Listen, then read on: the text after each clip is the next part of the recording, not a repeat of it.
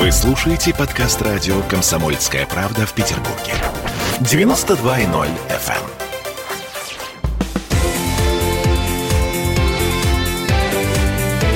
Картина недели. Это мы вернулись в петербургскую студию радио «Комсомольская правда». Я Дмитрий Делинский. Я Ольга Маркина. Ректор гуманитарного университета профсоюзов Александр Записоцкий. На троих э, подводим некоторые информационные итоги уходящей недели. Одно из важных событий произошло на Охотном ряду. В Госдуму внесли поправки в закон об образовании, которые предписывают заниматься просветительской деятельностью фактически только по согласованию с органами власти. Мы огораживаемся. Мы снова огораживаемся. Вот для того, чтобы немножко стало понятнее, о чем я говорю, несколько цитат. Глава комиссии Совет Федерации по защите госстроя и предотвращению вмешательства во внутренние дела Андрей Климов заявил, что в этом законопроекте речь идет о регулировании участия образовательных организаций в международном сотрудничестве. Александр Сергеевич, вы ездите за границу для участия в международных конференциях? Ну, не сейчас, конечно. А вообще я же достаточно Ну, коронавирус часто. закончится, вы тоже Да, поедете? поеду. Отлично. Вам будут оплачивать проживание? А, Вполне возможно. Отлично. Вы иностранный агент. Ну, мысль сама по себе достаточно интересная. Мгм. Вот. Э, Дело в том, что, конечно, инициатив поступает огромное количество А самых разных. Минпросвещение одобрило этот законопроект? Скажу вам честно, я его не видел и не могу сейчас его комментировать. Э, Очень много различных э, и одобренных министерством законопроектов, которые отвергаются или очень серьезно дорабатываются. Меня на самом деле, конечно, беспокоит проблема всевозможного шарлатанства в области образования, но это, как я понимаю, другая проблема. Другая не та- проблема. Не А, та, о которой вы Это, говорите. это- это государство ищет инструменты влияния западного общества на мозги российских школьников и студентов и находит их вот таким своеобразным образом. Значит, если человек, преподающий что-то в нашей стране, так или иначе связан с Западом, это вызывает подозрения, и эту историю нужно купировать. Я бы начал бы с того, что я подверг бы проверке всех подписантов различных политических писем от имени нашей науки. Вот у нас огромное количество политических всевозможных требований подписывают ученые от имени науки. При этом это математики, которые не являются обществоведами и так далее. Они могут как граждане это подписывать. Слушайте, Вот а Сахаров был обществовед, социолог, историк. Кто он был? Академик Сахаров, Сахаров. он был мужем жены, чрезвычайно озабоченной политической активностью. В результате, под влиянием жены, он сам в это дело вписался и вел себя как такой неофит-профан, не понимающий ни государственного устройства, ни основ общественной жизни. Почему он, собственно, и поехал в город Горький, в конце концов. То есть а, политика и наука вещи несовместные. А, Для кого-то совместное, но Козьма Прутков говорил, что специалист подобен флюсу. Узкий специалист. Да, конечно. Вот именно такие специалисты сейчас стали в массовом количестве выступать от имени науки. Причем очень часто крупными учеными не являясь.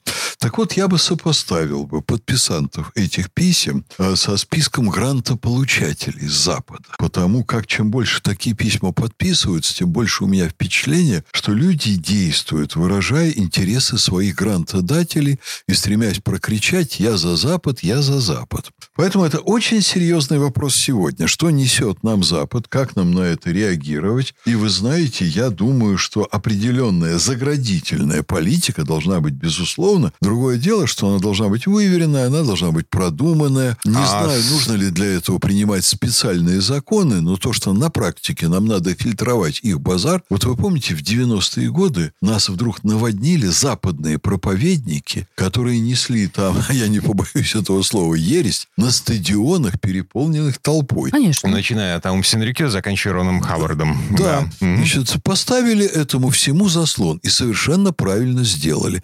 Нечего дурить нашу малообразованную часть населения. Безусловно, должна быть государственная политика в этой сфере. Безусловно, должны быть компетентные, подчеркиваю, государственные органы, которые должны решать, какое просвещение нам нужно. Должна быть государственная политика в этой области. Александр Сергеевич, вот к вопросу об адекватности, э, продуманности и, м, как это сказать, Обоснованности госполитики. обоснованности госполитики. Давайте вспомним недавнее заявление спецпредставителя президента России по цифровому и технологическому развитию Дмитрия Пескова, который говорил о том, что уровень качества знаний выпускников и их актуальность могут со временем снизиться.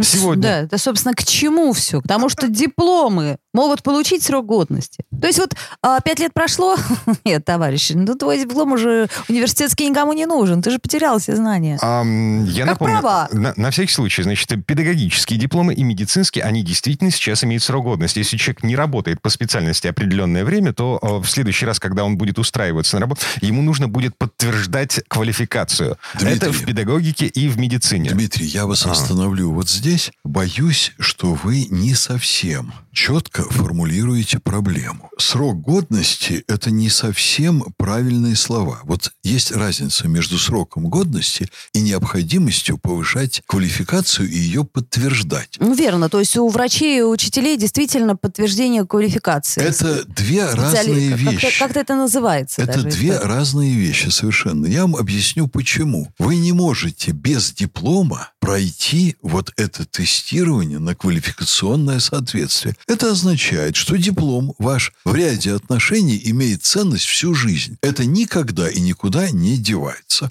А дальше государство ставит вопрос, а появился новый объем знаний, например, для врача. И человека надо проверить по каким-то отдельным параметрам. Это совершенно не означает, что диплом, который был дан, аннулирован. Он есть, он действует, но по каким-то параметрам надо проверить человека дополнительно. А возвращаемся к Дмитрию Пескову. А, значит, дипломы о высшем образовании должны остаться в системе высшей школы, но, возможно, преобразование их формата в дипломы по требованию.